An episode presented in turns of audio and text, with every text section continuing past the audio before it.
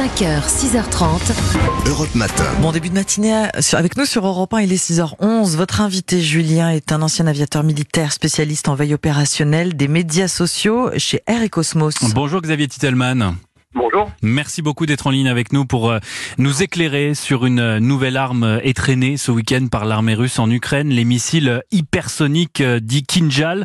Moscou affirme en avoir utilisé deux pour détruire un entrepôt souterrain d'armement ainsi qu'un dépôt de carburant dans l'ouest du pays. On va s'interroger avec vous dans un instant sur la stratégie derrière ces tirs, mais avant, pour que ce soit clair pour tout le monde, c'est quoi un missile hypersonique? Alors, c'est simplement lié à sa vitesse. C'est un missile qui est capable d'aller au-delà de Mach 1. Et donc là, en l'occurrence, c'est Mach 10. Il va à 12 000 km heure. Il a une portée d'à peu près 200 km. Et il porte une charge conventionnelle, c'est-à-dire une bombe normale d'à peu près 500 kg. Donc, contrairement à un missile euh, balistique, euh, typiquement ceux qui portent euh, des ogives nucléaires, les missiles hypersoniques volent très bas et ont des trajectoires changeantes. C'est ce qui les rend si dangereux et, si létals Alors, le grand avantage, effectivement, c'est qu'ils peuvent évoluer à différentes altitudes, qu'ils peuvent changer de trajectoire, alors que les missiles qu'on utilise d'habitude, et même les missiles balistiques, peuvent être à charge conventionnelle. La Russie en a utilisé des dizaines et des dizaines contre l'Ukraine. Eh bien, ceux-là euh, sont très difficiles à intercepter, tout simplement parce qu'on ne peut pas prévoir leur trajectoire. Et donc, on ne possède pas de système pour arrêter ces systèmes euh, et ces missiles, alors que tous les autres, quasiment, on est capable de les arrêter. Il n'y a que la Russie, euh, à l'heure actuelle, qui maîtrise cette technologie? Très clairement, ce sont les seuls qui possèdent ce système. Euh, il a été développé notamment pour contrebalancer l'absence euh, de flotte, notamment de porte-avions par la Russie, parce qu'avec ça, en gros, ils peuvent interdire l'accès à la mer Noire à tout navire américain qui pourrait se présenter. Mais d'autres pays sont en train euh, de plancher sur cette technologie, sur des missiles hypersoniques. les Américains, la France, la Chine? Alors, on a des missiles hypersoniques, mais on les a utilisés uniquement pour l'arme nucléaire. Donc, l'intérêt pour les Russes, évidemment qu'ils peuvent utiliser cette arme-là d'une manière conventionnelle, c'est ce qu'ils font aujourd'hui. Et les Américains, du coup, essaient de rattraper leur retard assez rapidement. Donc, certainement, dans les prochaines années, ils auront également des missiles hypersoniques. Et la France travaille sur un planeur hypersonique qui est à la génération encore suivante, euh, parce qu'il n'y a plus de propulsion, donc ce n'est pas détectable du tout par celui qui se ferait viser. Et ça s'appelle le VMAX, ce sera certainement testé dans les prochains mois. Bon, est-ce que ça avait un sens, euh, d'un point de vue purement stratégique, d'utiliser ce type de missile en Ukraine ce week-end? Alors, militairement, absolument pas. L'effet sur le terrain est exactement le même que si vous utilisez un missile classique et ils en ont tiré réellement des centaines depuis le début du conflit. Donc l'effet militaire, il est nul. Ça coûte particulièrement cher. Par contre, c'est un signal. C'est un signal contre l'OTAN pour leur dire attention, même si vous fournissez de nouveaux systèmes de défense à l'Ukraine, et c'est ce que les États-Unis ont prévu de faire, eh bien nous, on pourra continuer à taper plus ou moins là où on le souhaite. Et c'est un signal également pour interdire une- un souhait de soutenir l'Ukraine en envoyant par exemple des bateaux dans la mer Noire. Donc pour vous, c'est de la com. Ah, c'est réellement purement de la com, mais c'est assumé.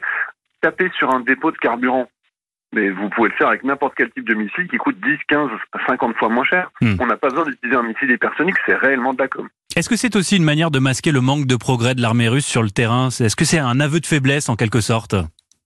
En tout cas, c'est de leur part une volonté qu'on arrête de parler de leurs difficultés.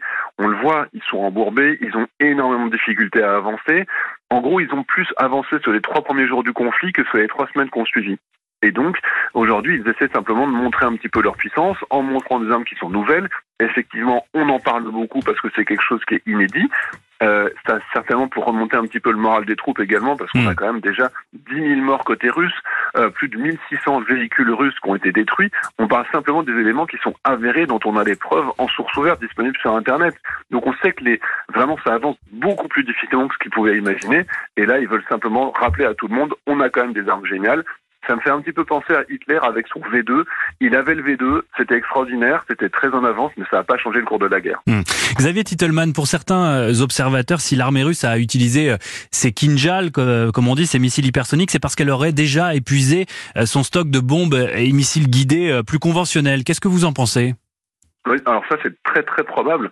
Euh, il doit en rester un petit peu, mais la réalité c'est qu'on observe que les avions de chasse russes volent à une altitude qui est anormalement basse.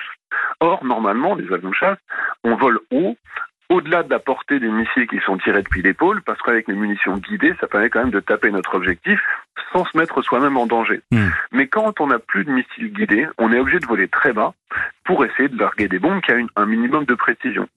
Et en volant très très bas, c'est ce qu'on observe, ils font voler leurs avions de dernière génération en très basse altitude pour balancer des bombes qui sont des bombes qui datent d'il y a 50 ou 60 ans, qui n'ont aucune précision, qui ne tapent pas dans leur objectif, qui tombent dans les villes, qui tombent dans les résidences. D'où les pertes civiles. Exact, et d'où des pertes civiles, mais en même temps, d'où des pertes de ces avions de chasse. Et donc c'est un petit peu l'arbre qui cache la forêt. Ils ont des avions de chasse de dernière génération, mais ils n'ont pas des munitions qui coûtent très cher qui vont avec.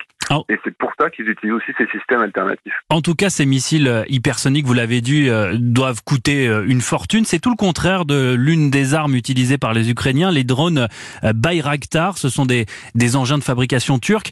Ils sont très efficaces depuis le début du, du, du conflit? Oui, c'est vraiment étonnant. On parle d'un drone qui doit coûter à peine quelques millions de dollars, euh, qu'ils avaient acheté à une poignée, donc ils avaient certainement une dizaine d'exemplaires au début de la guerre, et ces drones avaient été utilisés contre des équipements de l'époque soviétique sur différents théâtres, notamment en Arménie et en Libye. Hmm. Et il y avait eu une efficacité qui était intéressante, et les Russes avaient dit oui, mais c'est parce que les Arméniens utilisent des, du matériel qui date d'il y a 50 ans. Nous, vous allez voir, on a tout modernisé. La réalité, c'est qu'aujourd'hui, les drones, ils continuent à voler. Il y a des pertes, évidemment, mais ils ont un effet qui est incroyable sur le terrain. Évidemment, un effet psychologique, parce que c'est avec une dizaine de drones, c'est pas non plus quelque chose qui renverse au cours de la guerre, mais ils arrivent à viser et à taper juste. Ils tapent les centres de commandement, ils tapent l'approvisionnement.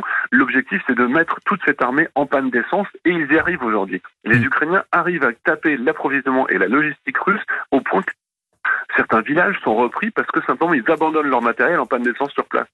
Merci beaucoup Xavier Titelman euh, d'avoir euh, répondu euh, à nos questions ce matin. Je rappelle que vous êtes spécialiste en aéronautique pour Air et Cosmos et j'invite nos auditeurs à consulter votre chaîne YouTube où l'on apprend plein de choses sur l'aéronautique.